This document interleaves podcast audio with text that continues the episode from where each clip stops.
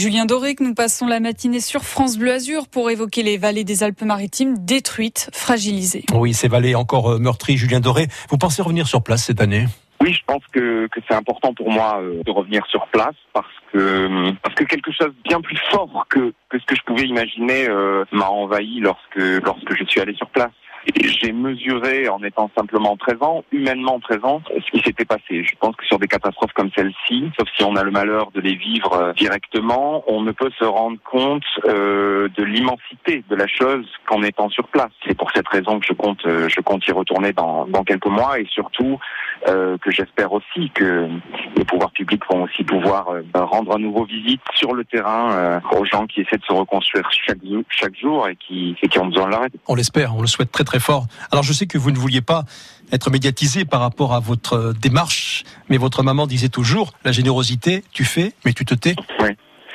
Oui, parce que c'est comme ça que je fonctionne depuis maintenant quelques années, que j'ai la chance de pouvoir, au travers de mon métier, de ma passion, pouvoir réinjecter un petit peu de cette chance à certains moments dans des zones qui me touchent. Je le fais de façon évidemment pudique et généralement silencieuse. Mais là, la catastrophe était, euh, la catastrophe était était tellement immense, tellement dans une urgence et aussi dans, dans un, un écho pour moi de, de ces territoires que je connais que je connais par cœur parce qu'ils m'ont inspiré. Je, je savais que qu'il fallait que j'utilise dans cette urgence-là mon nom et mon prénom et aussi mon d'une certaine façon les, les, amis, artistes, comédiens, etc., sportifs qui m'entourent pour essayer de faire quelque chose d'encore plus grand. Et je pense que voilà, j'ai eu peur de ça, mais, mais finalement, je, quelque chose de très positif en est sorti, c'est ce montant récolté, mais au-delà de ce montant récolté pour aider, il y a aussi cette mise en lumière. Et j'ai vu chaque jour, quand j'étais là-bas, mais aussi au fil des semaines, euh, eh bien les médias se rendre sur place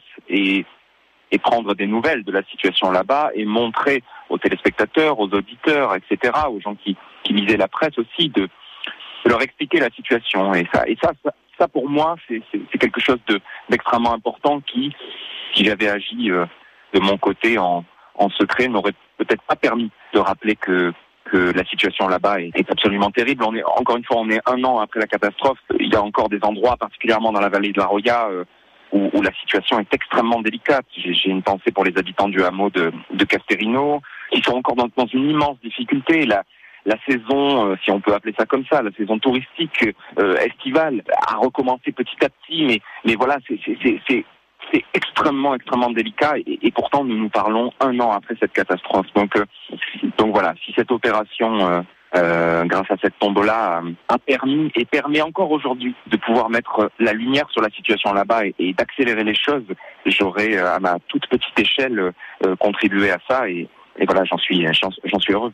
Vous pouvez être fier. Julien Doré, vous êtes avec nous ce matin sur France Bleu Azur. Allez, un petit point sur la circulation pour vous dire que finalement il n'y a aucun souci dans le département. Nous pouvons passer à côté d'une infotrafic, c'est possible, ça peut arriver. Vous pouvez rectifier le tir à tout moment en nous appelant 04 93 82 03 04. En ce qui concerne le temps, eh bien c'est du beau temps.